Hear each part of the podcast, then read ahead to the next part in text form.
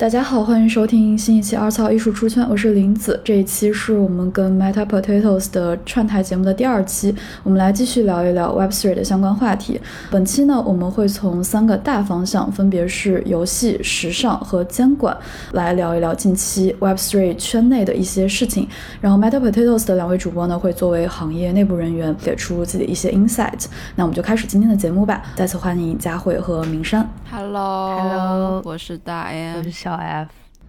好的，那我们来开启今天第一个话题，游戏，也就是 GameFi。说到今年 GameFi 的项目，大家可能第一反应，或者说对 Web3 这个新闻稍微有点关注的人，他可能第一反应都会是一款叫 Stampen 的游戏。然后 Stampen 呢，它是索拉纳公链上的一款 Motor 游戏，玩家可以通过自己的运动数据作为游戏化输入，然后获得代币和 FT 奖励。这款游戏的 launch date 是在去年年底，然后是今年年初的时候在币圈开始风靡，当时很多币圈的朋友都会在自己的 social media 账户里面去晒他们的虚拟球鞋的 collection，这些球鞋就是跟现实中的这个球鞋一样，会有不同花色。不同种类、不同属性，然后每一个球鞋它可能，比如说它的这个速度呀，然后包括它的弹跳力啊，都会有一些细微差别，这也会影响到就是他们在这款游戏里最后获得的这个回报。所以就是属性越好的球鞋，它可能可以给你在短时间内可以带来更大的收益和回报。这也是为什么所谓这些虚拟球鞋，他们在这款游戏里的差价也有可能是非常大的。我记得在最火的时期，一双球鞋的 floor price 大概是在一千美金左右。不过 s a m p e n 呢，在 Web3 这个世界里，首次开创了 Moon Tour 的这样一个玩法或这样一个概念。然后据说他们后期也会想加入一些其他的所谓，比如说像 Social Fi 这样的概念和玩法。s a m p e n 呢，它的这个项目创始团队呢是澳洲的一批华人，然后他们早期用户呢也是在呃，先是在东亚。然后之后呢，欧美的用户开始加入。然后今年年中，因为一些政策上原因，中国大陆用户没有办法再继续使用这款 app 了。Stampen 呢，在今年呃十一月初的时候，他们与 Solana 还有亚瑟士推出了一款联名球鞋，实体的联名球鞋。这也是将 Web2 的具体的一个商品跟 Web3 进行的呃进行结合的一次尝试。我不知道你们对啊 Stampen。这样的一款游戏，或者说包括他们近期推出的这款球鞋，有什么样的一些看法？Stepan 其实我了解不多，因为它本身入门的门槛也挺高的，就是如果你想玩这个游戏，你需要有一定的经济基础，然后去买一双。他的球鞋或者呃怎么样，便宜的也要，我记得当时是要两三千，呃换算成美金的话，所以我是也是看朋身边的朋友玩，但是玩过的朋友都觉得它很有意思，因为怎么说呢，它它是把这个 NFT 还有这个赚钱的这个机制跟你的平时的生活结合在了一起。就是你之前在微信上，你是有微信走路、微信步数这么一个这个插件，然后你能知道自己每天走了多少路。stepan 则是把这个微信步数升级成了一个，你每天走更多的路，你就能赚到更多的钱，这样子的一个机制。然后他们直接把这个机制结合到了链上的数据，然后通过这样子的一一系列的区块链啊，还有 Web 三的技术，把它变成了一个能跟生活结合在一起的游戏。所以我觉得它本身的出发点是非常的有意思的。当然了，但是就是在 Web 三这个圈子里面，其实什么什么 To Earn 这样一个经济模式是。就是很久之前就出现了，在上一波热潮，可能一七一八年的时候，就有很多公司就是做过类似的呃炼油吧，应该这么说。但是后来就是因为经济形势不好啊，或者是受众群体太小啊，什么之类的，就是其实当当时有很多很多公司就已经倒掉一波了。然后 Seven 在去年呃可以说是相当火热，就非常出圈嘛，因为它。本身就是跟人们的生活结合的非常的紧，我觉得是因为这个原因，让大家对它产生了更多的好奇，因为会觉得，哦，Web 三终于跟这个我们的我的现实生活有了一些联系，我终于能就是理解到，呃，这个 Web 三这个 NFT 这些东西跟我有什么关系，就是通过这样子的一个游戏来，呃，了解到这样子的一个一个世界吧，一个新的产业链。OK，然后那我这块儿就再提几个问题吧。呃，关于这个 GameFi 的几个问题，就首先的话，就是对于 GameFi 的一个发展，Stampen 相当于是 GameFi 的一次出圈的这样的一个行为。那么就是 Stampen 出圈之后，GameFi 的一个发展，我不知道你们。圈内就是或者币圈啊，包括这个 Web3 圈内，大家会有什么样的一些观点？然后下来的话，就是 Stampen 它又是一个叉叉 to 二的这样的一个形式。那么对于这种所谓边什么边赚钱的这样的一个形式，这样的一种玩法吧，是之后的这样的一个发展，你们会怎么看？然后下来的话，就是这个 Stampen 包括这种 GameFi，他们跟代币之间有很紧密的关系。但是像 Crypto 它在这几个月，甚至说这这这半年时间内，这个市场经常会发生一些比较剧烈的变化。Crypto 市场或者说代币的这个剧烈变化，它会对 GameFi 有怎么样的一些影响呢？就是其实这样子的，就是在 Seven 出来之后，就是整一个引领了一大波什么什么图二这样子经济模型的链友出现。然后基本上是，特别是今年的一二月份，有很多很多项目想也想要做类似的东西，就是想要做什么什么图二啊。因为 Stephan 就是通过这个呃炼油，就是其实收获了很大一批粉丝，也赚到了很多，也赚到了不少钱。然后有很多人也想要效仿他们，就是做类似的应用，做类似设置有类似的游戏机制去。呃，去吸引更多人进入 Web 三，但是不巧的是，就是从今年三四月份开始，进入了一个就是有很多呃加密货币圈子里的一些不太好的事情发生，然后就整个圈子就是进入了一个熊市的状态，所以也有很多就是新的人想要做这个项目的时候，就其实。呃，要么就是 idea 不够好，要么就是拿不到呃投资，就是就是项目就做不成这样子。第二个问题就是，它其实因为是叉叉 to earn 这样子一个模式嘛，所以它其实就是基于代币设置的一个呃游戏。所以它整个游戏是围绕代币来设置的，你可以理解成传就是传统的游戏里面，你可以赚金币，你的金币就到你的钱包里。那其实 Stepan 也是一样的逻辑，就或者是 c h a t a to Earn 这样子一个经济模式，在 Web 三的炼油里面，跟传统的游戏是一样的逻辑，就是你一直走或者是一直做什么事情，你就可以啊，或者开宝箱，你就可以赚到里面的金币，或者是。呃，其他的一种类似金币的东西，就是你可以用来花的，在游戏里面花的一些钱，对。但是代币的话，这个东西在 Stepan 里面怎么说呢？它跟虽然就是加密货币的市场就是一直起起伏伏，但是 Stepan 游戏里面，就是你在炼油里面赚到的代币，大部分他们都是不是那种可以大家用来炒，然后它就会暴涨的那种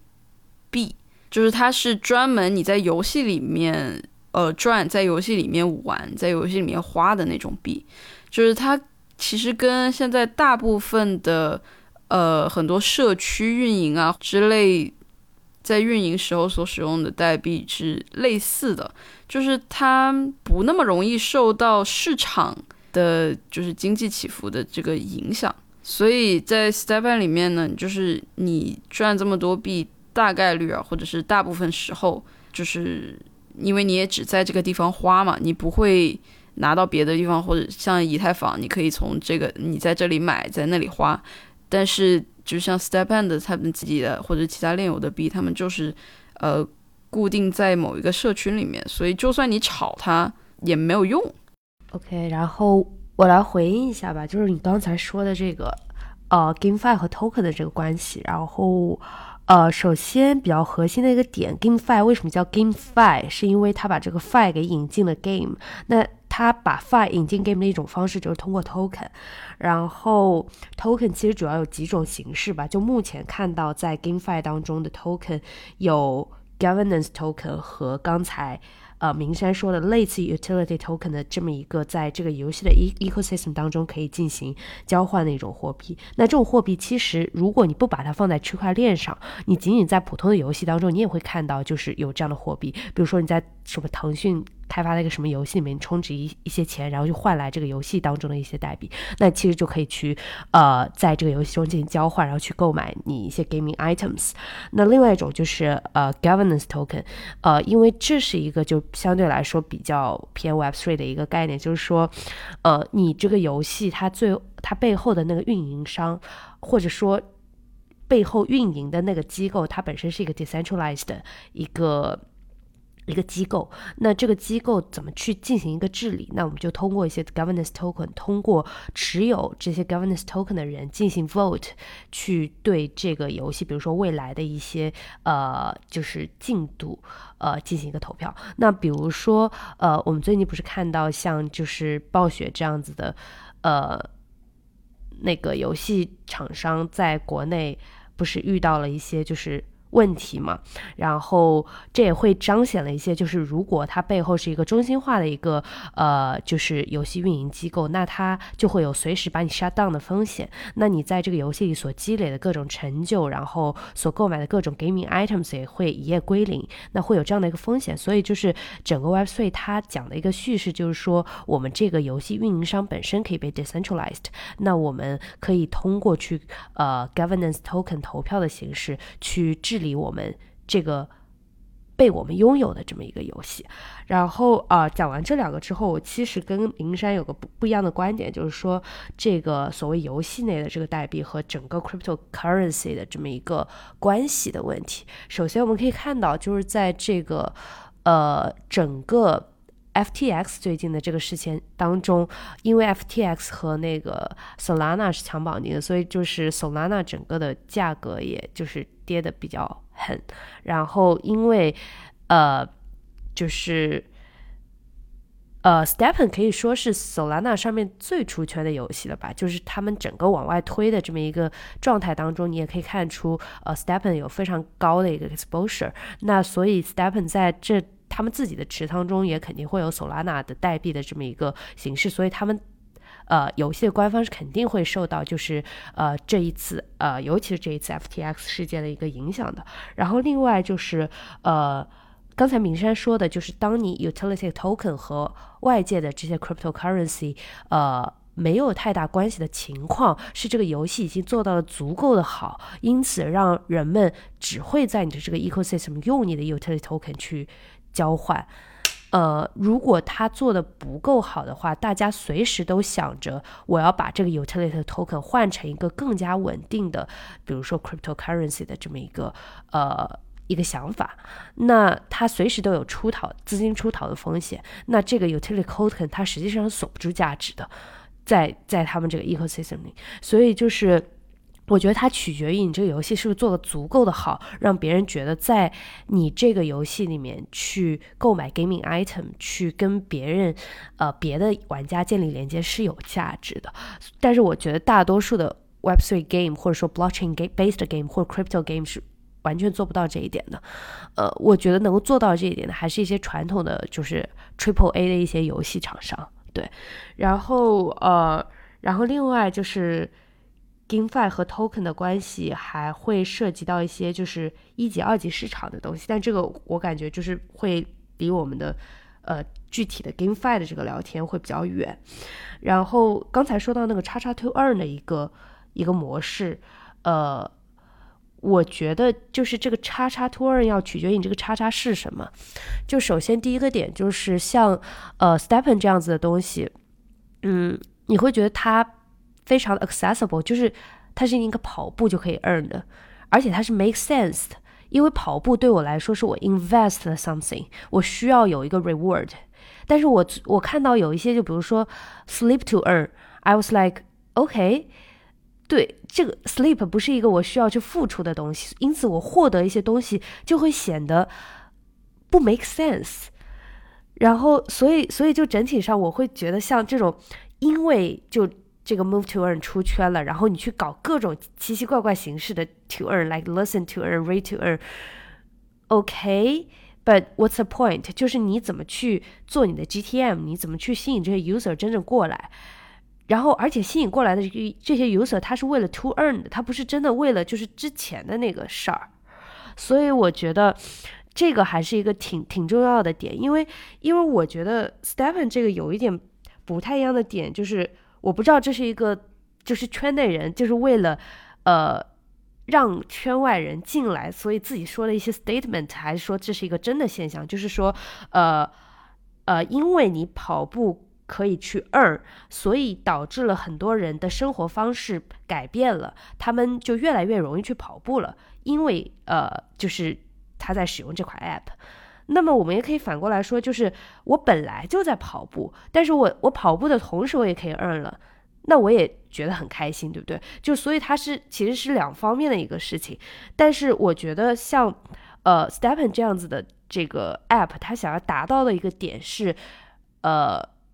他对外就是做品牌宣传的时候，肯定是会说他想要达到的一个点，就是让那些本来没有跑步习惯的人，通过这款 app 形成跑步习惯。这也是很多就是圈内人说为什么这个东西出圈的原因。但是我倒不觉得，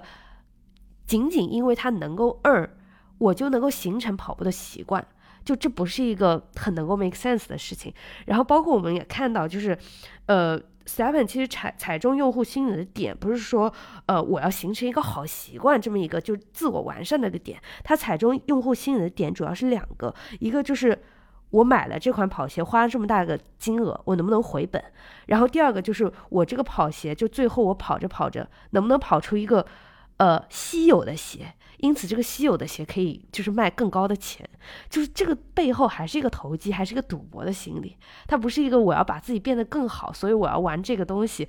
让我自己变得更好的这么一个心理。所以就是这整个的状态，就是你说它出圈了吗？它确实让很多人就是拥有了人生中第一个就是区块链游戏的体验，然后拥有了人生中第一个钱包。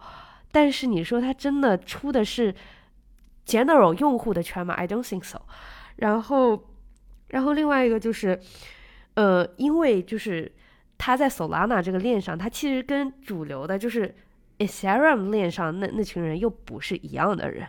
就是。虽然 Solana 现在说它拥有最多的用户量啊什么的，因为主要是靠像 Stepen 这样子出圈的应用给带起来嘛，但是它实际上还是就是它这一套 onboard 流程，你去呃跟 Solana 这个代币进行交互，然后你去呃用 Solana 上面的钱包就 Phantom 这些，然后呃因为它跟那个像 MetaMask 这样子又不一样嘛，所以就这整一套 onboard 流程跟。真的去 onboard 就是主流 EVM 生态那一套流程又是不太一样的，所以就是它吸引过来的人也是不一样的。然后呃，然后我还想讲的两个点就是，我觉得呃，Stepen 出圈很大的一个呃点就是它跟别的 blockchain based games 或者 GameFi 很大的一个不同点就是它的产品力太强了，就它真的让我感觉到了就是中国工程师的卷能够。做出怎么样一款极致的产品，从而让呃用户体验达到一个非常顺畅的程度，从而让一些本来就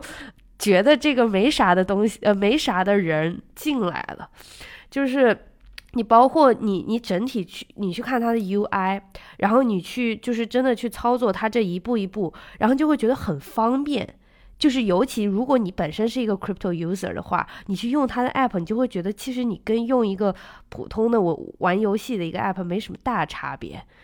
对。然后它的那种就是设计也非常的就 modern，然后就它整款产品的设计是非常好的，然后所以它就一下子 stand out 了，就是然后包括它也引领了后期很多就 GameFi 想要去改善它用户体验的这么一些风潮嘛，然后。呃，然后说到 GameFi，其实我觉得 GameFi 这个东西大家也有争议，就是说我们到底应该怎么称称这些东西为什么？就比如说它有 GameFi，有 Crypto Game，有 Blockchain Based Game，就是不同的说法。然后我看到的就是很多就是本来的就 Traditional 的 gaming company，它不是也会去开一些，就比如说 blockchain based game 的这么一个 department 嘛？他们一般都不会不会称什么 GameFi，他们主要是说它是一个 blockchain based game，所以它核心还是 gaming 这个东西，就你怎么把这个 game 做好，然后把它中间一些需要。Incorporate blockchain technology 的东西，把它给搬到链上，就类似于这样子的。但是，一些就是 crypto game 或者说 GameFi 的这些理念，其实它的核心是 earn，它的核心是呃把一群 financialization 的那群 people 给 on board，通过一种 gaming gamified experience 的方式。所以，就是它会比你去，比如说对那些本来就是 crypto user 的人来说，那我通过就是。玩 game 去赚钱和我 trade 去赚钱，那肯定玩 game 赚钱对我来说更加的有意思，对不对？所以就是这是不一样的一个用户心理吧。然后包括你看那个游戏的这么一个发展路径，你会发现其实它的核心还是游戏，只是它呃被植入了不同的东西。就比如说，因为游戏是人的一个。游戏性是人的一个本能性当中的一部分嘛，然后从最开始这个游戏它更多的是 storytelling based，然后到后来加入了一系列的，比如说游戏公会啊，然后这些 gaming item 的一些 trade 啊什么的，就没有 blockchain 的时候，它实际上很多游戏它已经呃重点从那个 storytelling 渐渐变成 storytelling 加这个游戏中的经济系统。那现在这一代的就 blockchain based games，它是不是会就是 story Storytelling 加上这个经济系统，再加上 ownership，以及这个 digital asset，就是这些东西。所以它它的这么一个游戏演进的过程，呃，是游戏本身的演进过程，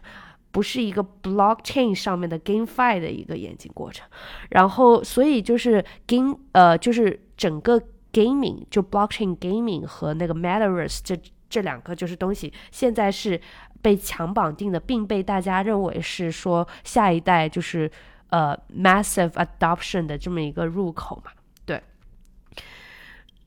差不多了，我感觉。然后刚才也说到，就是就是回归到一开头我们说的，就是它跟一些 Web Two 的一些品牌进行合作。其实这也是很多大的就是 Web Three company 去采取的一种方式，就是他不会去 go against Web Two companies。呃，尤其是对已经是非常呃就是大的一个 enterprise 来说，像 Polygon，它也是 work with Instagram，然后 instead of go against it，虽然就是说你纯的就是加密的思潮，你说你要去反一些呃 Web two company 的这么一些呃就是。就是乱用你 data 的这么一种行为，但是你最后发现你还是就是会跟他们进行一个合作，不管是就是呃触及到更大的这 community 方面，还是说呃让更多人意识到就是 blockchain 其实也可以跟那个 web two 的一些呃所谓大家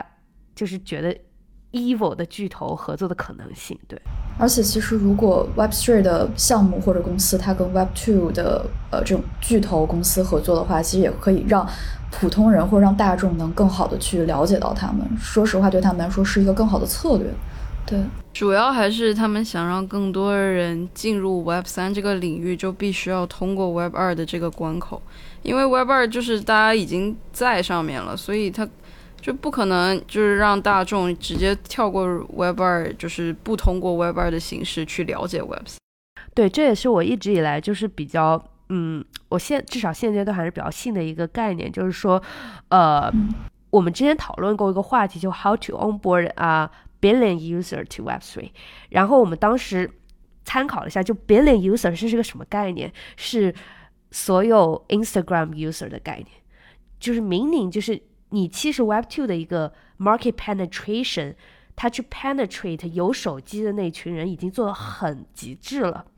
就 Web Three 的加入，并不会让你更加的极致。它可能能做的事情就是说，我们现在这种 web to 类型的 apps，它是 exist existing，它就是 keep existing，但是它背后的 backend 换成了就所谓的 blockchain based technology 或者怎么样。就是因为，因为他这个用户，你你不是说他 onboard a million，like million，这是一个，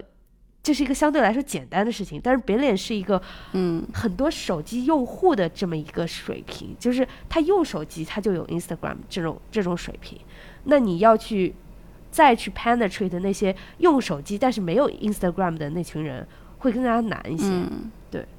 而且就是怎么说呢？现在就是 Web 三还有 NFT 这些词汇，就是在大部分不了解这个东西的人的就思维里面，会觉得这是一个怎么说偏贬义的一些东西，就是他们可能不想去了解这个东西。的同时，就是主要的原因是因为他们觉得这个东西对他们没有任何的用处，或者是这个行业都是骗局。我觉得核心就是要让那个用户呃完全 seamlessly 在体验这个东西，但他不知道他的后端已经换成了这个区块链的东西。对。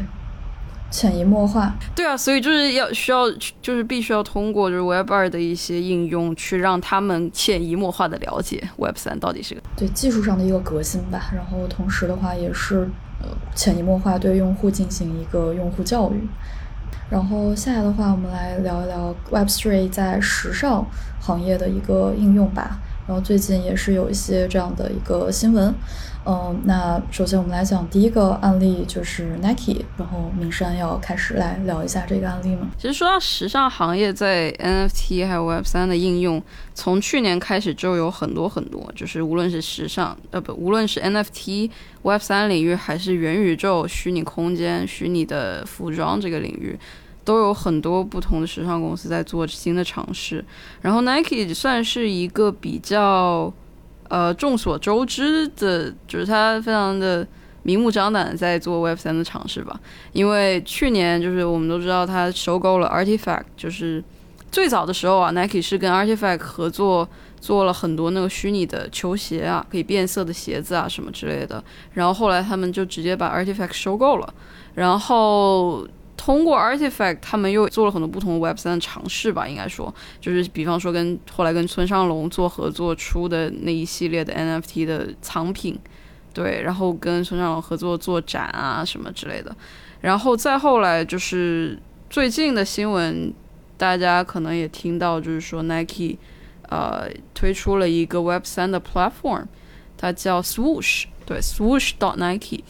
然后这个东西它也是比较新吧，就是十一月初的时候提出来，然后十一月十八号的时候才开始就是开放内测。它现在在内测的这个版本也是需要你 WeList 然后加入之后才能呃进去看具具体是什么样子的一个形式的一个平台。但是整体来讲，这个平台就是 Nike 在 Web 三的一个比较大的动作，就不是以 Artifact 的名义，而是以 Nike 自己的名义。因为，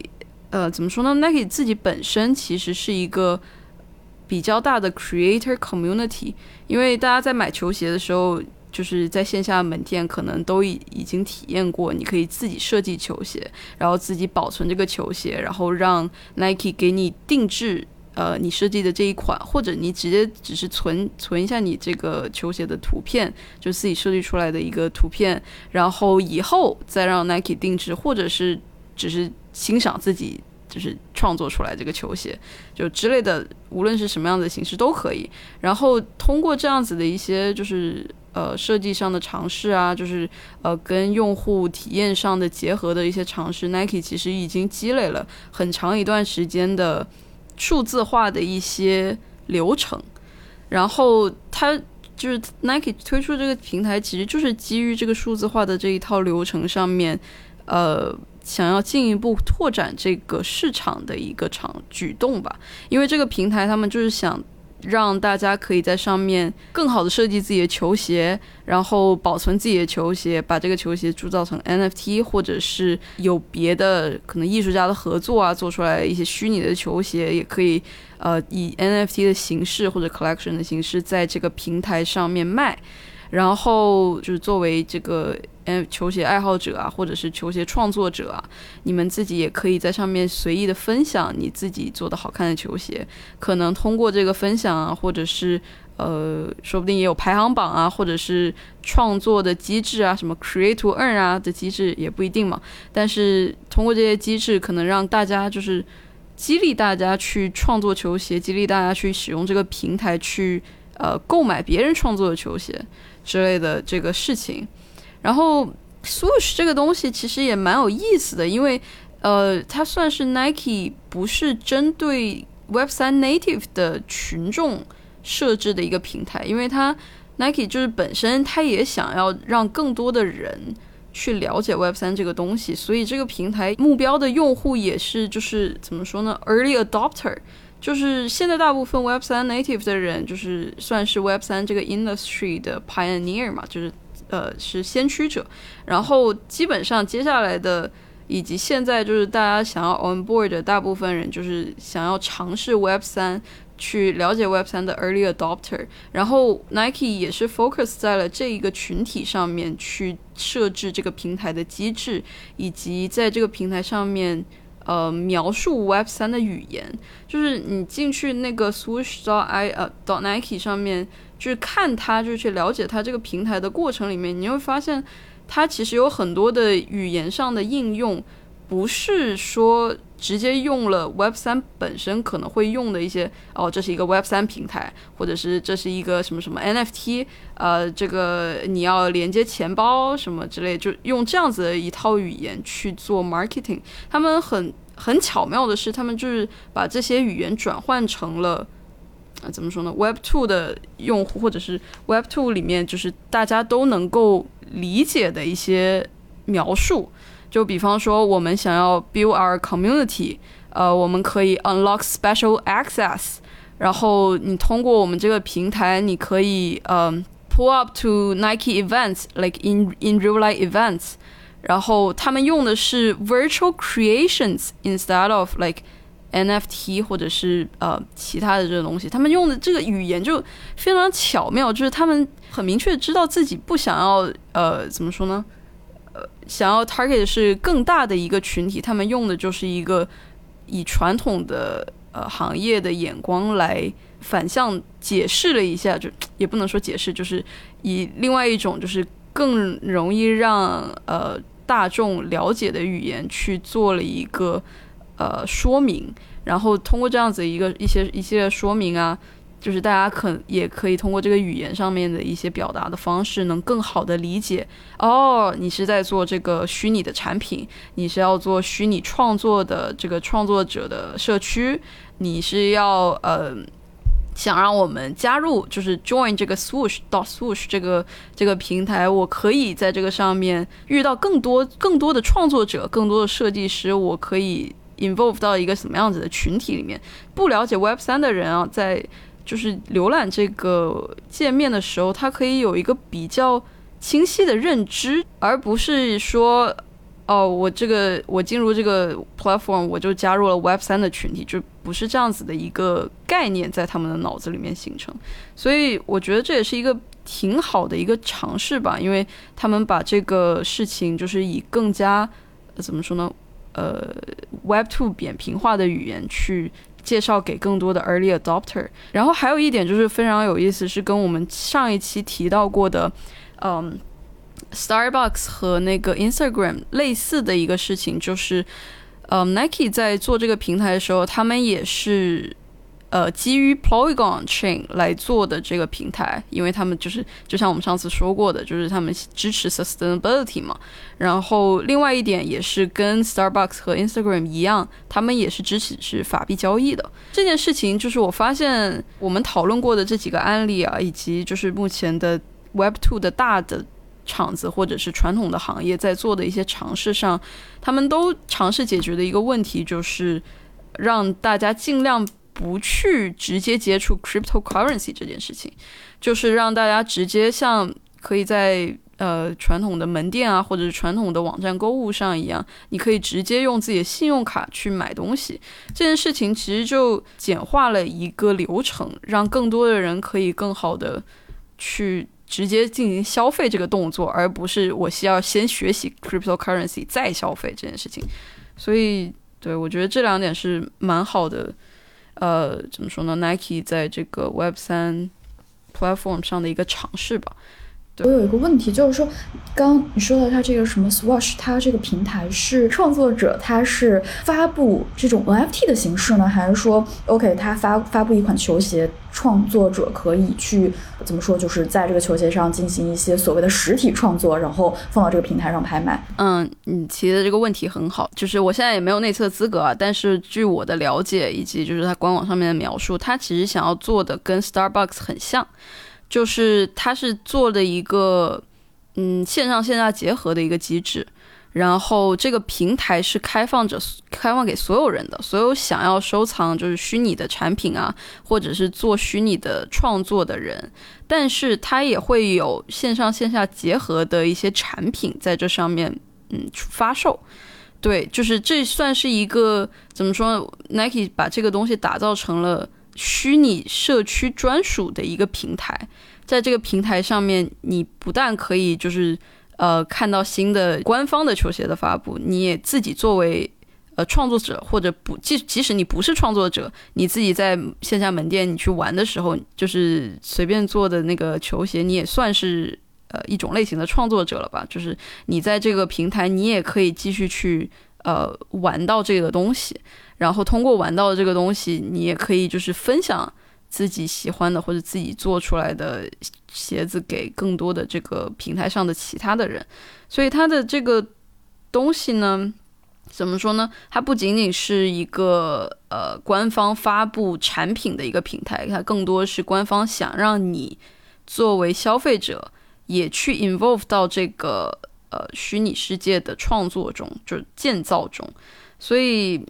对，所以它的激励机制，呃，也不包，不仅仅是包括线上的一些活动，或者是线上的一些奖励，它也包括了线下的实体门店的一些奖励，或者是实体门店的一些活动。它跟 Starbucks 其实就蛮像的，就是做了一个呃线上 （digital） 就是 physical 和 digital 结合的一个 journey，让你们可以就是通过线上的一些体验赚取到的东西，再去线下进行一个呃回馈啊，或者是消费啊，或者是。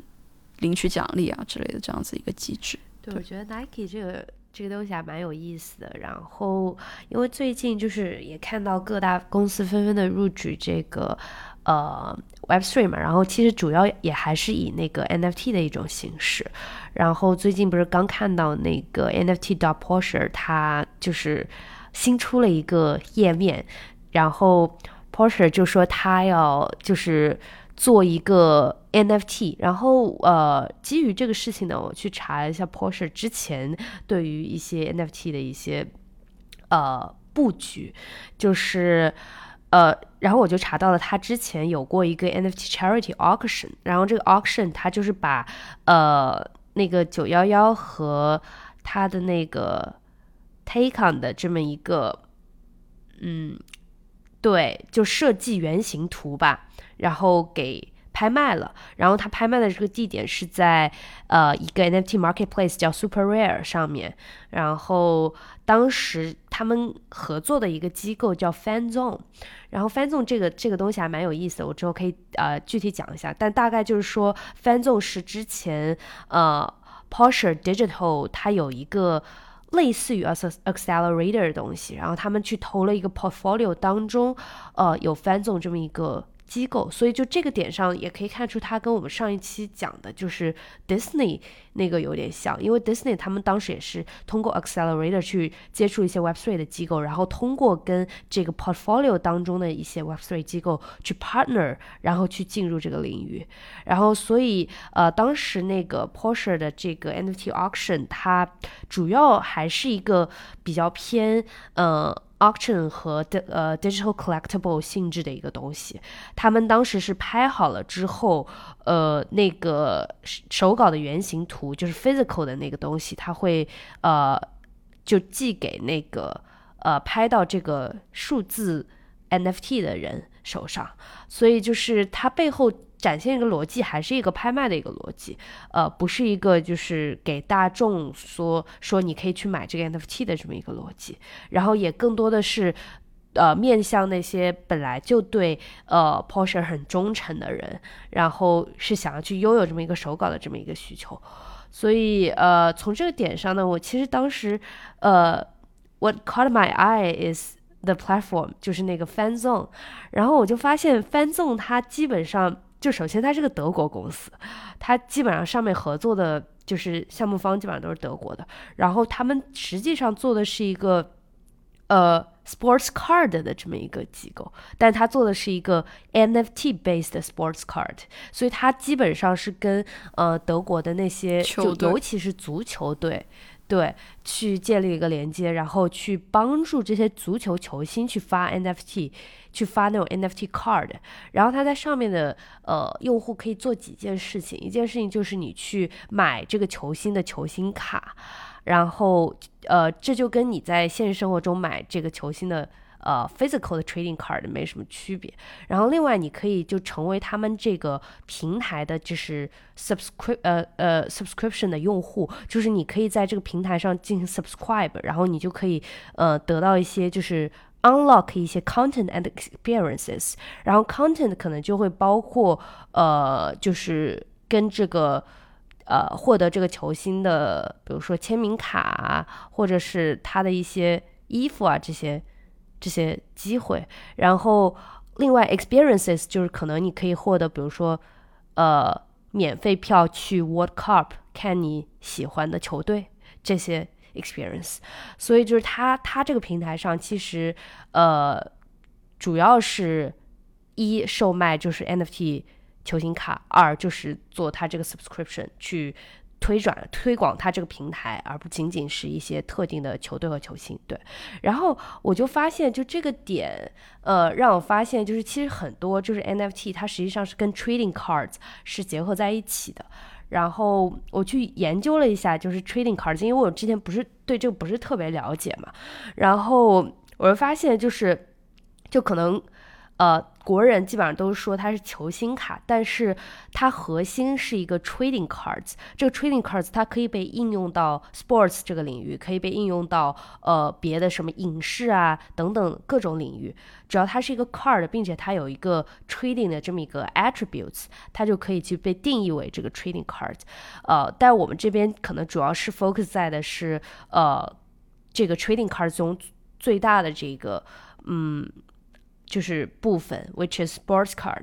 然后这 sports card 也会包括像篮球、足球、网球、高尔夫、冰球等等，就是比较大的一些呃国民性的运动和一些比较小众的运动都有。就只要他有那个比较出圈的一些球星，然后只要他有一个比较强大的一个 fan base。对于这整个运动来说，那它基本上都会有球星卡。那我们可能比较接触的多的是篮球和足球的。那呃，接下来就是这个球星卡种类其实有几种，呃，一种是就大的种类是普通的卡和特殊的卡。那普通卡基本上就是一些 base card，就比如说呃某个球队，然后他所有的球星，每个球星都有他的一个正面是他的一个。就是图，然后背面是它的一个介绍，然后这样子就是比较偏普通的卡，那你基本上开出来的几率是很高的。然后另外一种就是特殊的卡，特殊的卡有几种吧，一种就是 insert card，insert card 就是说它为什么叫 insert card，是因为它是混在就是跟普通卡一样的这个卡包里面，但是它有可能会被开出来，但是它你你一看它你就知道它跟普通的卡不一样。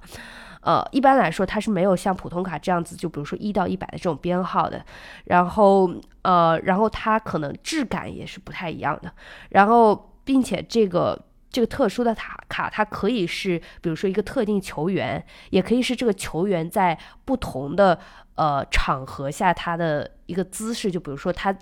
他几几年在哪个场地。投中了这么一个篮，然后他的这个照片，然后以及他另外一年在另外一个场地，呃，就是赢了一个什么球，就类似于这样子的这种这种这种系列。然后他甚至可以去就是 feature 一个特定的场地，就比如说，呃，之前有一个，呃，我记得是帕尼尼推出来的，呃，就是去 feature 就是 New York Yankee Stadium，因为 Yankee Stadium 对于那些就是。呃，就是橄榄球，其实它是一个蛮有名的橄榄球场地，但是不是零八年的时候它被拆了嘛？然后现在又建了个新的，在不是在它的原址上，然后所以当时为了纪念这个呃场地，他会把这个场地上就是 play 过的一个比较有名的球员，然后就是把它 feature 成为一个 series，然后就是成为一个 insert card 的系列。然后呃，除了 insert card，还会有像呃 relic 或者 memorabilia，呃 rem 呃。memorabilia，呃，card，然后这个就是从字面意思理解，就是说它是一个纪念品，或者说它是一个物品的 card，就是说，呃，比如说他是一个篮球球员的话，那。你就会把它球衣上的一部分去缝进这个 card 里面，或者你把它球鞋的一个皮给缝到这个 card 里面，那它就有了一个更高的一个纪念价值和收藏价值了。然后，尤其是如果他那个把球衣上的，因为球衣会有不同的部分嘛，那你普通的球衣就是可能你就是在球衣上扯一块布下来，让你比较就是有纪念意义高的球衣，你可能就是把这个球衣上缝着的那个。呃，补丁给剪下来，因为其实就是这种球衣都是呃流水线生产的，但是每一个球星他穿的那个球衣，他背后的比如说那个号，比如说他的那个名字，这些都是后期就是刺绣，就是就是缝上去的，所以所以他的那个就是叫 patch，然后呃如果就正好那个球衣的这个卡，它里面正好缝进了这个 patch 的部分的话，那它可能会更加的就是稀有。然后呃也会更加的，就是让让人想要去投资和收藏嘛。然后呃，所以这种就是呃就是 relic card 当中比较稀有的一部分，就是叫 patch card。然后其实球衣啊、球鞋啊、毛巾啊什么都可以被缝进去。虽然我觉得 有点追星的意思，咱就说。然后呃，然后最后一种就是。就是特殊的卡的种类，就是 autograph card，就是那种有有球星签名的那种 card，就跟那种你追星的时候有那个明星签名海报是一个道理，反正就是。然后呃，然后科普完了这些球星卡的部分，我们就可以讲一下，就是它具体跟这个 NFT 有什么就是相似之处，以及有什么可以结合的地方。我当时想到了有几个点吧，一个就是首先他们都核心是一个 collectible，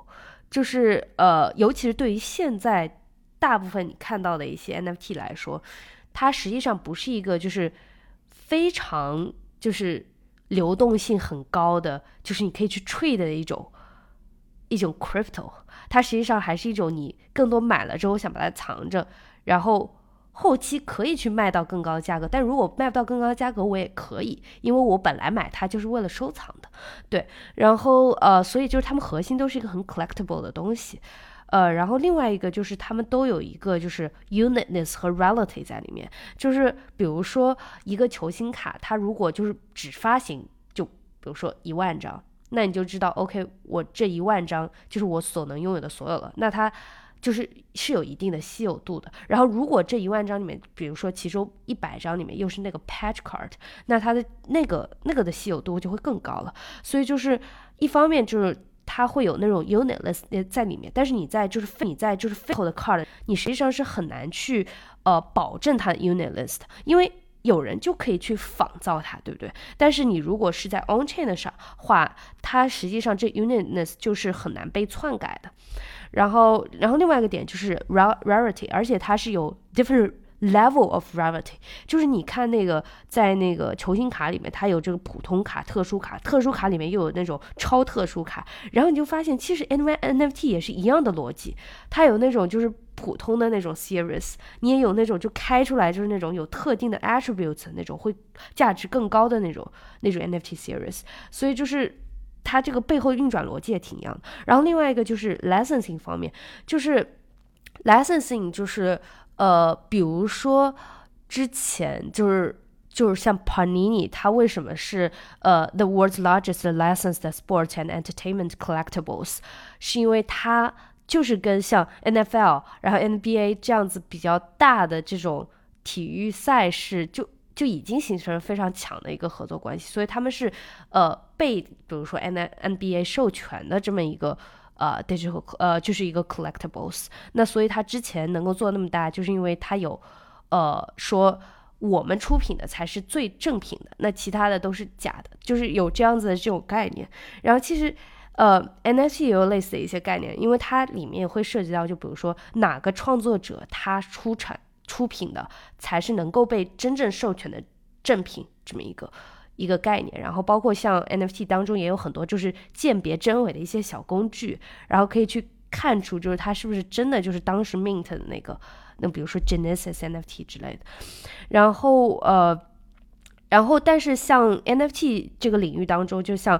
帕尼尼之前是二零一九年就进军这个就是所谓 blockchain based 就是卡牌这么一个领域，但是，呃，后来好像就没什么大水花了。然后他们就是说，把他们的这个 physical 的这个 car 里面去加入了一些就是 blockchain technology 元素，由此让它的就是线上线下对应的这个 pair 会更加的，呃，就是具有价值一点。然后，但是像那个，呃，目前就是在 NFT 领域，就是 N NBA 它自己。去做了一个 lessons 的 marketplace，就叫 NFT 呃 NBA Top Shot，呃，然后这个它这个 marketplace 就是专门去做 NBA 的这种呃视频啊，然后呃团队啊球员的这些呃 NFT，对。然后呃，然后另外一个说完这个 licensing，它其实还有就是，其实像那个球星卡里面也有会像 NFT 现在比较流行的一些 floor price 啊这种概念，然后它也是就是基于一个 fan economy 或者说 creator economy，然后是基于一个就是比较呃就是核心的一个人物他所。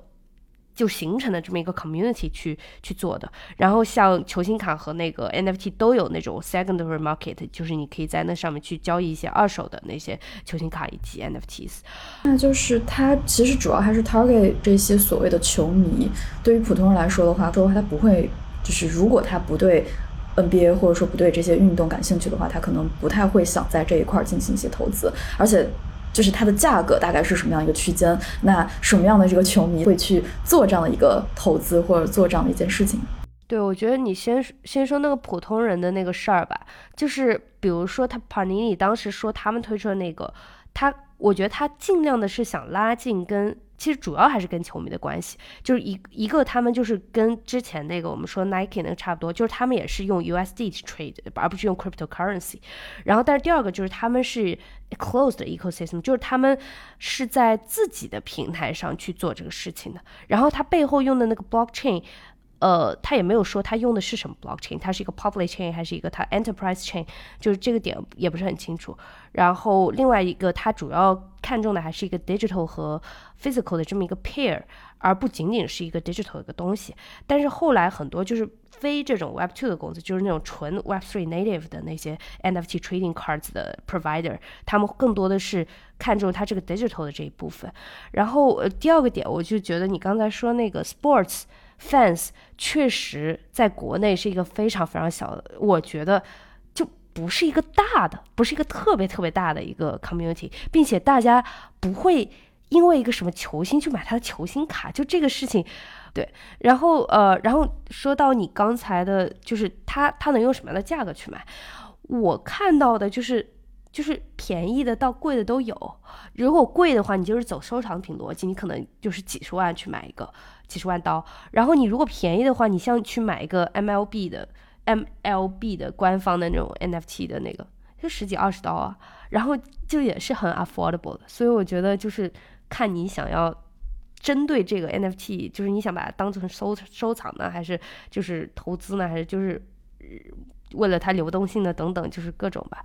但其实我和佳慧有一些不同的观点，主要是。因为 sports 这个东西虽然在国内可能产业链就是做的不完整或者是不够大，因为大部分的那个参赛的球队啊或者怎么样都是呃省队或者市队或者是校队这样以这样子的机制升上去的。但是像 NBA 啊，还有什么美美网、美国网球公开赛啊，然后世界杯啊这些大型的赛事，其实在国内是有很大的受众的。特别是 NBA 这样子的篮球，就是每年都会有的篮球比赛。虽然它不是源自中国，但是它在中国真的有很大的一个观众群体。就像我以前就是小时候，可能呃初中、高中的时候，所有身边的人就一到 NBA 的那个季后赛什么之类的时候，所有人都在看球。特别是科比很他还在的那段时间。就是所有的人都在讨论 NBA 的这个球况啊，或者是这个明星，对，就是这个明星又投了什么三分球啊，又又干嘛了？每一天都有人在讨论新的球，然后大家都愿意去买一些跟篮球这些这个运动或者是 NBA 有关的周边，无论是呃街边就是小商店卖的那种正版或者盗版的卡呀，还是正规的那个 Nike 店里卖的球鞋或者球衣，或者是明星纪念款的那个什么签名款的篮球什么之类的，就怎么说呢？就是彰显自己对这个球星，然后对这个比赛的一种呃喜爱、热爱吧。所有人多多少少都买过吧，虽然我以前。也没有那么爱看球，但是我也买过乔丹的球鞋。虽然我那个时候可能不知道他是打篮球的，但是，但是对，就是大家都知道这个东西，就是都对球赛啊都是有一些了解的。所以我觉得这个事情其实在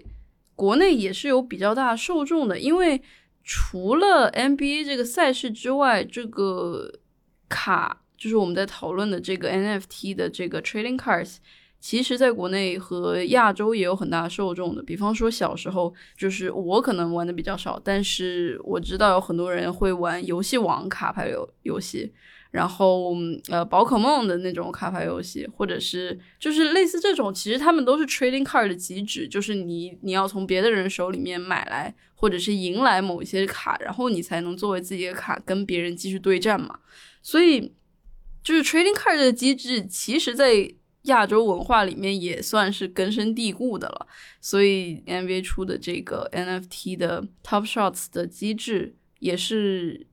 可以理解的，是有是有一定市场的。对，所以我了解比较多的是那个 NBA Top Shots 的那个东西。然后它其实有一个很像 NBA 自己有一个游戏，我不知道你们知不知道，就叫二 K 的一个游戏。怎么说呢？这个游戏就是如果你不看 NBA，或者是呃不了解 NBA 这个比赛的话，可能你就根本不会去玩这个游戏。就是二二 K 这个东西很有意思啊，它就是本身是一个打篮球的一个游戏，但是在这个游戏的里面是有抽卡的这个机制的。然后抽卡的机制就是，呃，它有一个很完整的一个角色的系统，就是这些角色全部都是按照 NBA 的这个联盟里面的球星来设置的。我先说一下这个游戏怎么玩吧。就是大家就是在里面要打篮球嘛，然后可能会联机打比赛，或者是晋级要打球赛什么的。然后你在打球赛的时候，你要选自己队里的人，就组队，然后选自己队里的人。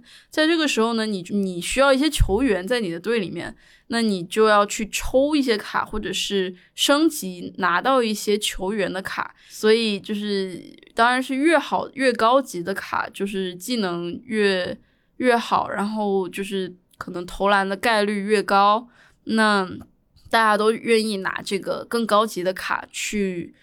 放到自己的队里面跟别人对战嘛？这样子玩的时候，可能传球、投篮、嗯盖帽、抢篮板这些概率更高的时候，就是你的胜率也更高嘛。所以大家都会想要去获得更高级的卡。那怎样获得这些球员卡呢？它有两种不同的获卡获得卡的方式，一个是你去抽盲盒，另外一个就是你干，就是干到一定的级别，他可能送你，或者是干一些活动，他就送你一些就是特别的卡，或者是呃到达这个级别他会给你的一些常规的卡。然后在你获得卡这个环节里面。它是有分不同的卡的等级的，就比方说最普通的级别是蓝色的卡，然后往上是呃紫色的卡，再往上是粉钻的卡，然后再往上是什么呃钻石级别的那种，然后再往上是银河级别的，就很很牛逼的那种很高级的卡，就是这种级别，基本上玩到后面玩家手里都是这种银河级别的卡，然后大家都拿银河级别的卡就互相对战这样。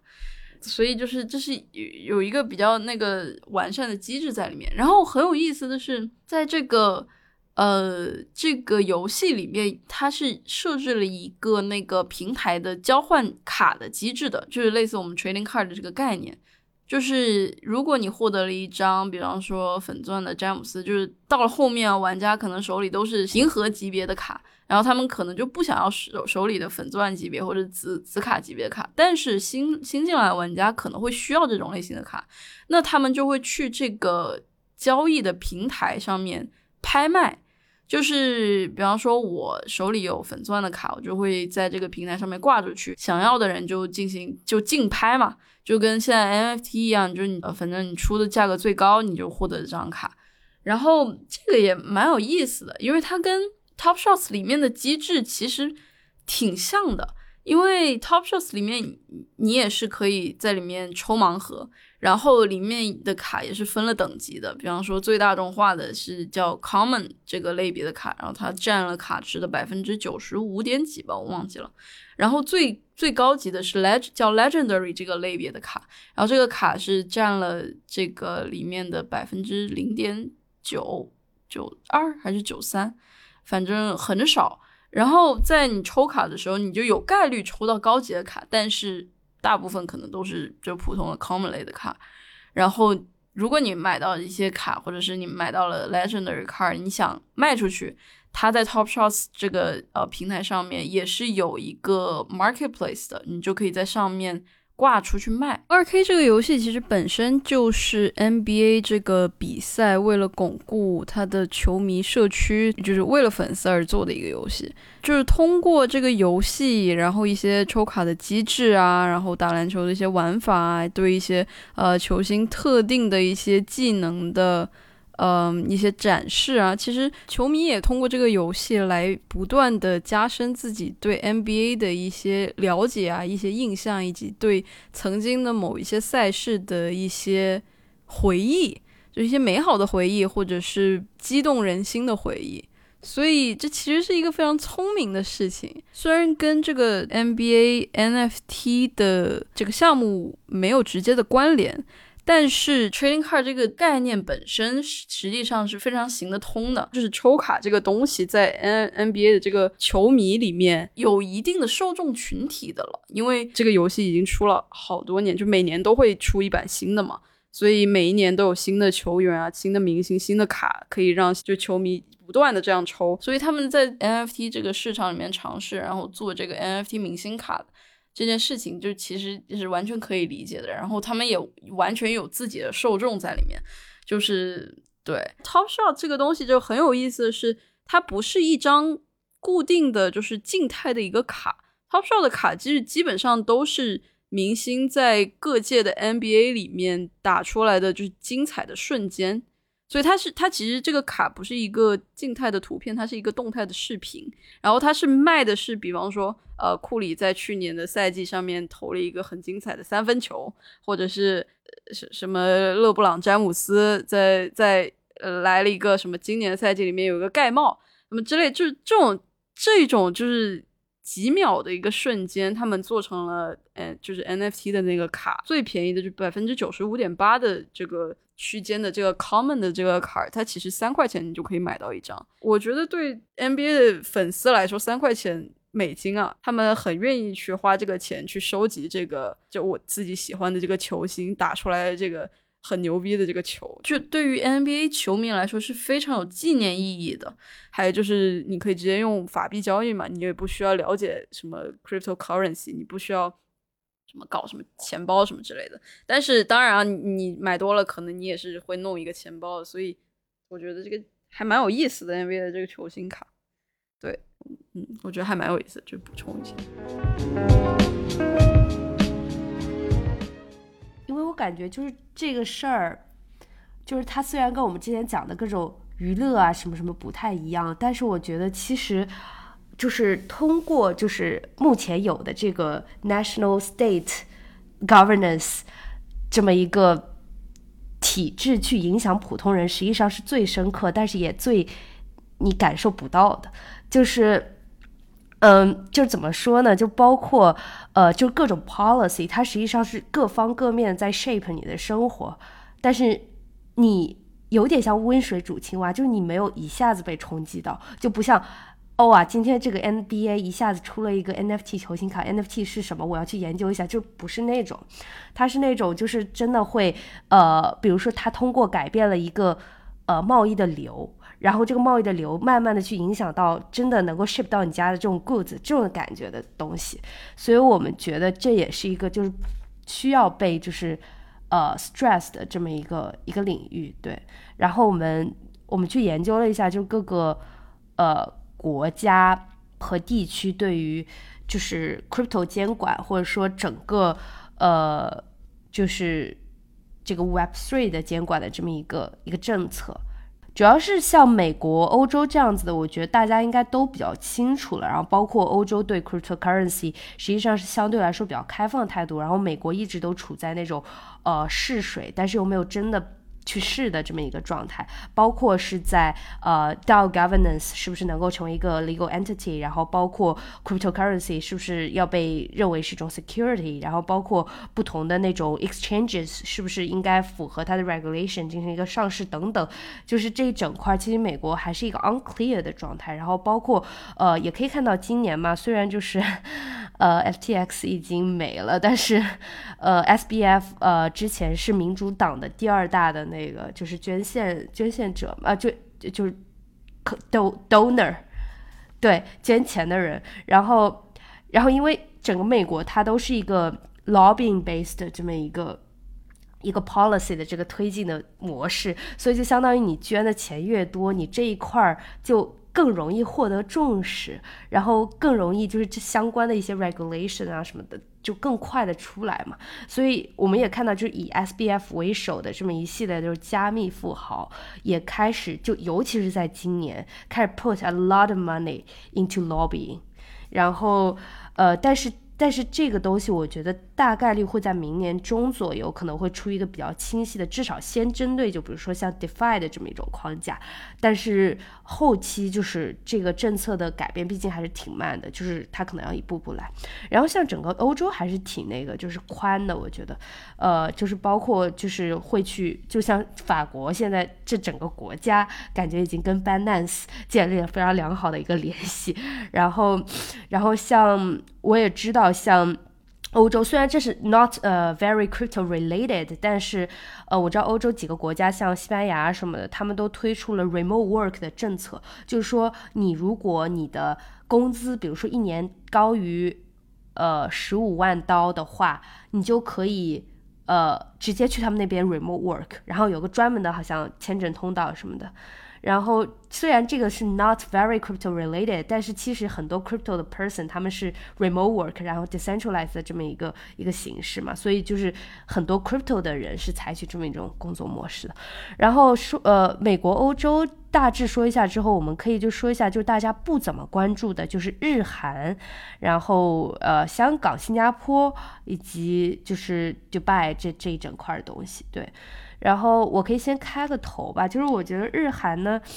蛮有意思的，就是日韩这两个国家，它针对就是 cryptocurrency 还是挺一致的，就是在某些方面，就是比如说像韩国和日本，他们都是在之前某一次的大的那个加密货币事件，呃，导致了比如说他们大大多数散户就是破产啊，或者说跳楼啊什么。这样子的事情之后，才开始非常严格的，就是对这整块进行一个监管。我记得韩国、日本都大概是在一七一八年的时候就经历了这么一个事情，所以他们那时候到现在的这整个这个法律是非常非常非常严格的。然后呃，然后我知道韩国有一个呃，韩国的洗钱是非常。就尤其是韩国，它是跟那个财团就是呃非常紧密的连接的嘛，所以他们财团的洗钱活动就本来就是特别的猖獗的。然后，呃，他们之前可能洗钱的一些方式，就是还有通过卖画洗钱的，就比如说他们很多那种 auction house 里面，就是那种卖画，实际上都是那些财团，然后把它买下来，把这个钱给洗干净的，就通过艺术品这么一个形式。然后现在就是会有通过就 NFT 啊或者别的一些形式的。然后韩国尤其特殊的一个点就是，他们他们 crypto trading 的人是占他们整个国家。百分之十以上的，就是他们这国家就五千一百万人，但是他们 trading 的人有五百六十万，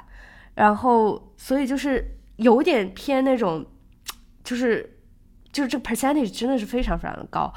然后呃，然后然后他们会是那种比较偏呃，就是。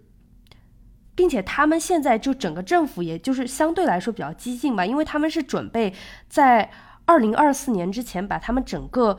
身份证的体系，就你可以理解成身份证的这么一个体系，换成一个 digital ID，然后把它全部 put 到 blockchain 上，然后呃，对，然后所以这整个状态就是感觉韩国还是比较就是激进的，对。然后，因为也是他们就是从事这个 crypto trading 的这个人数比例实在是太高了吧，所以政府可能也希望用这种所谓实名制的这样的形式，然后去打击这种所谓的违法犯罪啊，或者呃，去去控制整个的这个 crypto 的一个市场吧，至少在韩国这个境内，对对。而且我觉得韩国，你知道韩国智能手机那个持有量是百分之九十六。就这是一个非常非常吓人的一个数字，就是因为因为像美国也只有百分之八十嘛，然后像呃其他发展中国家你就不用说了，然后所以对于这么高的这么一个智能手机持有量来说，它去呃 transition to digital identity 这件事情会更加的方便一些。对，然后日本这边就是我刚才就是大致讲了一下，他们立法比较严格嘛，然后呃，就它严格到什么程度？就我当时去研究了一下，他们他们的那个税收政策特别的严格，因为他会把你这个就是你 digital assets 当中获得的一些就是 gains，就有一部分 gain 你肯定是可以把它当做那种 investment gains，which 就是 test 就是 on a investment basis，但是它会有把你就是这个当做杂项收入的，对，就是这个杂项收入，它有可能把你这个 gain 当中的百分之五十五都收税了。就比如说你拿了一百万，然后你百分之五呃，就是五十五万都要交给政府。那对很多那种 crypto trader 来说，这完全就不友好。就是我为什么就是 trade 了之后，我获得的这么多钱，我要交给政府？所以就是呃，整个日本它这一整块的就是 trading 或者说 exchanges。就是的生态不是那么的繁荣的一个很重要的原因就是税收政政策嘛，然后但是除了这些就税收之外的东西，我发现就是日本政府在探索就是 Web Three 这整个领域的道的这一块儿，因为他们的那个有一个叫呃 Ministry，呃 Digital Ministry，然后这个这个 Ministry 它就是呃准备把就准备发一些就 Governance Tokens。然后这个 governance tokens 可以被呃用作就是投票啊什么的，然后包括他们这个内部也会有一些就是去奖励他的下级官员，就是他的中央政府就是呃地方政府之间的一些就是联系，就比如说他会去奖励某些市的市长，就是用一个 NFT 去奖励他，然后呃去。比如说，这 NFT 上说了，就是这个市长为这个市市市做了一个什么贡献，然后这个东西是一个 non-transferable 的，就有点像 SBT 这样子的一个东西，然后所以它更多的像是一个你的勋章或者怎么样的。OK，对，就是一种认证，就是对。一种认证形式，感觉就是日本政府它其实在对于 blockchain 或者 Web three 或者 Metaverse 这样的一个新兴的技术，其实是就非常鼓励的吧。但是就是对于这种 crypto market 这种投机的行为，政府其实是给予了一些政策，呃，去控制或者去严管或者去打击的。对，所以但整体来说，其实是一个乐观的趋势吧。它还是鼓励大家去创新，或者说去利用这样的一个运用这样的一个新兴技术。然后去做一些更有价值的事情，对，嗯，对，但是它开放的非常慢，就是你你你去看那个能够在日本拿到牌照的，就是他们叫 Green List，就是只有那几家，然后而且他们 process 这个事情非常的慢，所以就是我觉得还是一个，嗯。可能目前来说还是一个挺 crypto 不友好的地方，比较保守。然后相比起来，因为说到税收嘛，就是 Singapore，就 everyone knows，就是 Singapore 为什么就是很多人去，是因为它它是这样子的，就是它它它那个法律就是规定，就是说你的 capital gains from crypto investment 是不收税的，就是全部不收税，只要你就是通过这个 crypto 去。呃，拿到 investment gains 就全都不收税，所以就很多人就是会去那边就是做 crypto trading 这一块的东西，是因为是因为它这个税收政策真的非常的友好了，咱就说日本这个，哎，日本说日本这个这个政策，我觉得很有意思的是，它日本这个国家本身，它连数字化的发展都没有达到很高的程度。就也不能说它没有数字化吧，但是很多的行业啊，就是日本的传统的产业，更多的是支持手作，或者是作坊，或者是匠人的精神，就是就是怎么说，算是在日本的一个文化里面一个非常根深蒂固。所以其实包括之前去日本玩的时候，就有很多已经可以，比方说呃电子支付，或者是呃在网上操作的购物的一些事情啊，就是我们已经非常了解的，已经接触很多的 Web 二的东西。在日本还是怎么说？现金交现金买东西，现金线下交易，呃，一定要去就是实体的经济发展，就是就是他对这个 cryptocurrency 的这个逐步开放的态度，我觉得怎么说呢？跟他就自己的文化还有本身就是。很挺大的关系，就感觉日本人他们整个来说，就是对待一些新事物，整体来说是比较保守吧，或者说持有一个这样的这种观望态度。然后，但是。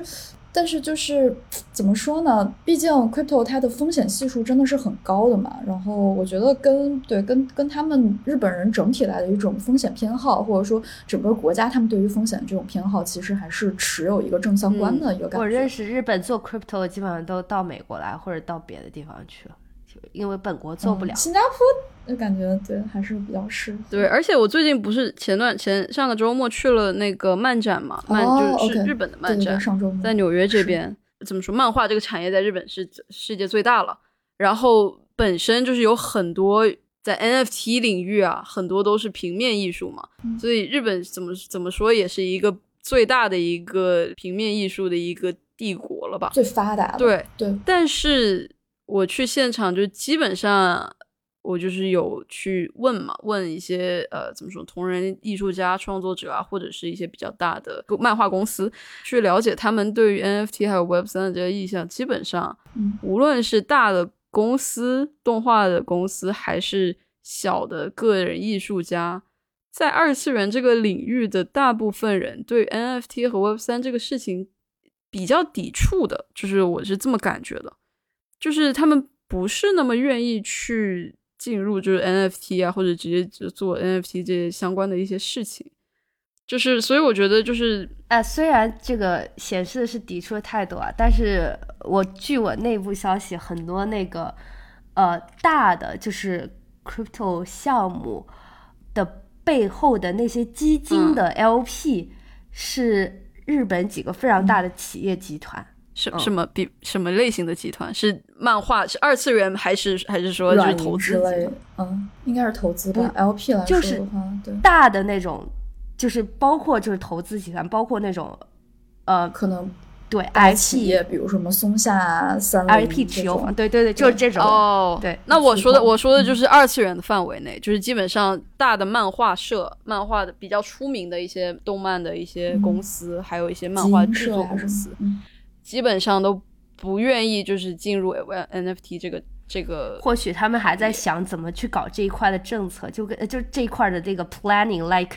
Disney。不是，他们就是他们是真真是怎么说？我觉得他们真的是那种匠人，好这种传统对传统文化。对对对，他们的那种匠人精神根深蒂固，你懂吗？就是我我有尝试问，就是如果你们就是未来啊，有没有可能想了解 NFT 这个东西？直接一个 no，就是非常的斩钉截铁，这种就是他的态度。但我觉得这跟他们那个就是掌权人是不是年轻人也有关系吧？对对对对对，特别是比较大的就是动画的公司，就基本上都是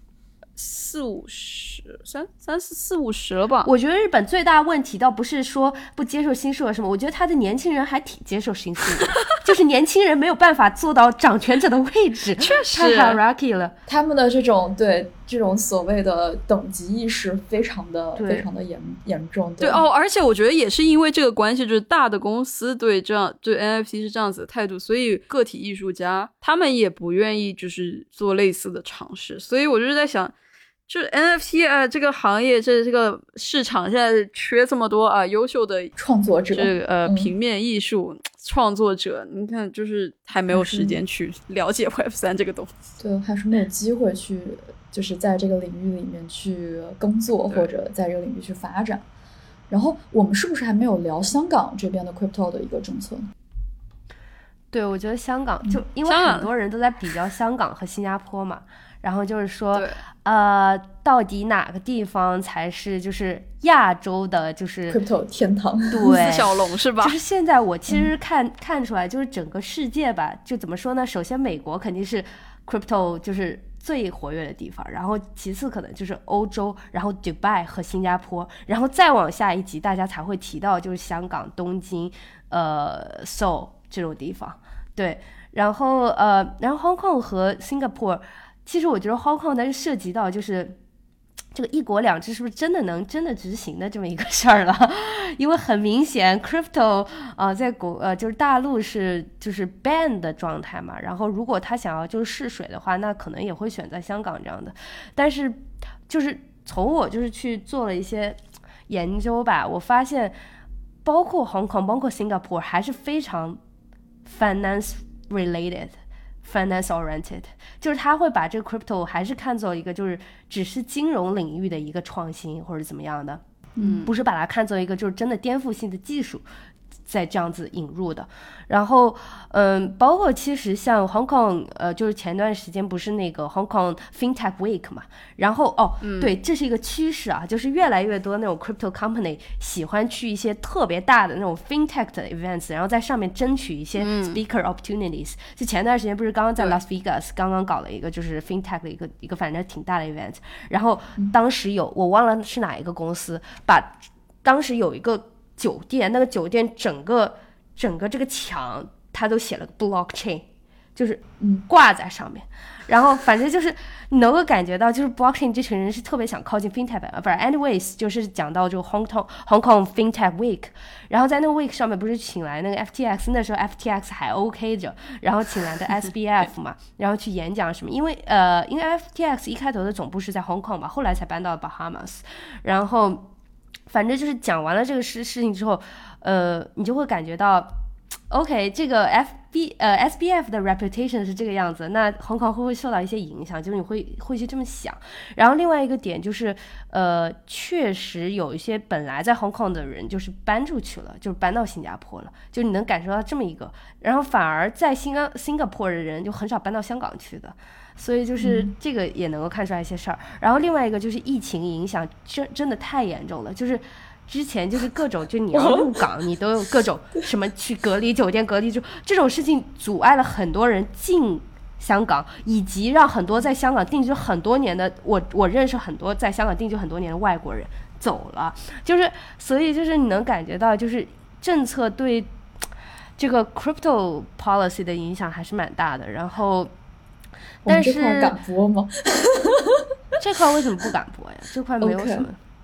对因为这个事情大嗯家都知道，我觉得。然后他们不是最近还嗯发了一个，就是说一些 policy statement 嘛，然后他们就说，呃，这个 government 它非常 open to the idea of 呃 listing digital asset ETFs，所以就是他们还是会想把这一整块东西就纳入到原有的一个监管范围里面。但是因为就是呃 Hong Kong 最近不是说它开放，就是欢迎各大加密人才过来，然后其实很多人就是说什么香港优才计划那个东西，对，其实它早就有了，而且它一直都有。你甚至在香港做保险，你都可以通过优才计划留下来。但是为什么现在就被大家就是特别说了呢？因为它就好像针对就是 crypto 这群人会有什么特殊加速通道，然后然后就是说说就是有一些在那个香港做 crypto startup 的人，他们一开头就是说，呃，一开头就是政府会去跟他们接触，但是不会去做任何的 promise。但现在政府就是那种。